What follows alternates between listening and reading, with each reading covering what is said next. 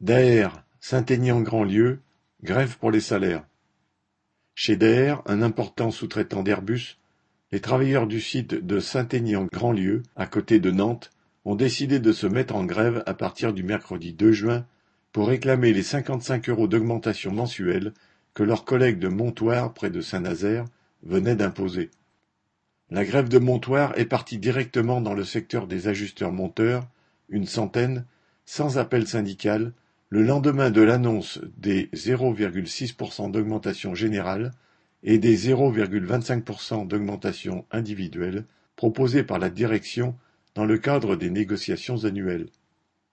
Ces augmentations, ridicules au regard des moyens financiers de la famille Daher, 168e rang des fortunes françaises et biens personnels évalués à 500 millions d'euros, ont fait déborder la colère.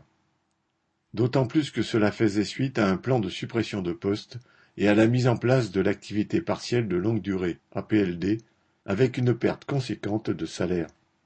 Début 2020, la direction avait prétexté également la crise du Covid et celle de l'aviation pour licencier 643 employés ainsi que les intérimaires.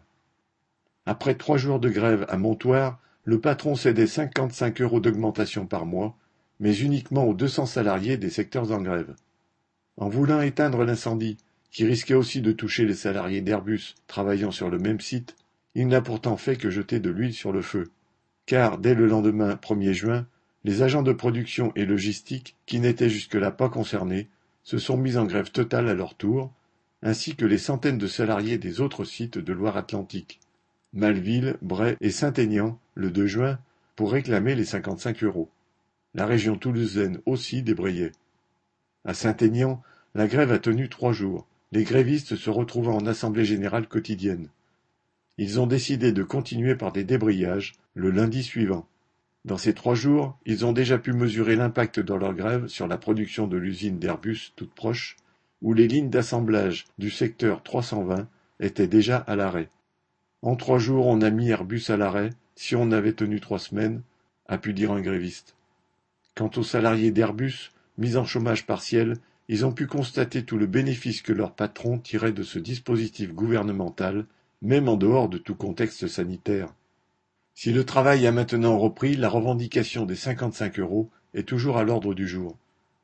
Ce qui a été obtenu, soit 1% d'augmentation avec un talon de 35 euros pour les bas salaires, reste insuffisant aux yeux de bien des grévistes.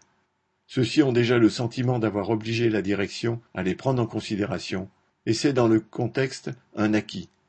Ils ont aussi mesuré la crainte des patrons de voir des mouvements sociaux partir spontanément et se répandre dans la sous-traitance aéronautique, mais aussi dans bien d'autres entreprises où les salaires restent très bas avec des conditions de travail dégradées.